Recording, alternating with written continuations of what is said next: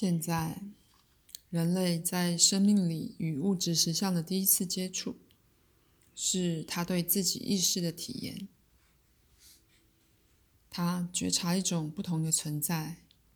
首先，他接触到他的意识，随后他接触到世界。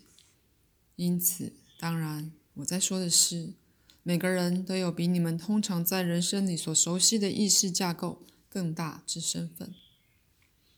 当你出生时，你了解自己有一个新的意识，你探索其分支，它是你存在于肉身里的主要证据。基本上，每个人必须透过直接接触来面对现实经验。当然，这接触是透过运用肉体感官来感知及诠释物质资讯而发生的。不过，那些感官的利用就依赖你意识的本质。而那意识透过运用自己的属性来觉察它的力量与行动，那些属性就是想象、创造、心电感应、千里眼和做梦的能力，以及逻辑与推理的机能。你知道你做梦，你知道你思考，那些是直接的经验。任何时候，你用仪器探索实相的本质时，不论那仪器多精密，你都是在看一种二手证据。举例来说，做梦的主观证据，比一个关于扩张中的宇宙、黑洞，甚至原子及分子本身的证据，要远为令人信服且不可推翻。虽然在许多方面，仪器的确可以是非常有有利的。但他们给你的却只是二手而非第一手的探查工具，而他们远比思想、感受与直觉的主观属性更扭曲了实相的本质。所以，人类意识没有发展出可用以检查实相本质的最好及最适当的工具。就因为你们用了其他方法，才使得很多证据不为你们所见。那些证据会显示出物质宇宙以与你们所设想十分不同的方式存在。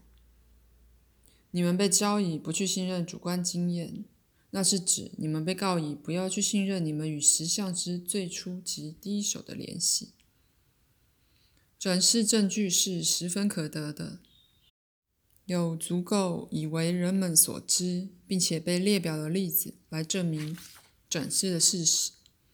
而除此之外，还有你在你私人的生活里、心理上一直看不见的证据，只因为你曾被教以不要灌注在那个方向上。有足够证据可以证明死后生命的事实，所有这些都涉及了直接经验。个人所遭遇的插曲非常强烈，指涉了对死后生命的假设，但那假设从未被你们以确立的科学当真。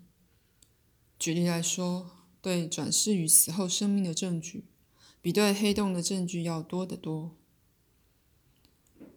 很少人曾看过一个黑洞来支持那最一般性的声明，然而却有数不清的人曾指涉了人格死后犹存的私密转世经验或接触。那些经验是很平常的，他们曾被各种时代的各种人报道。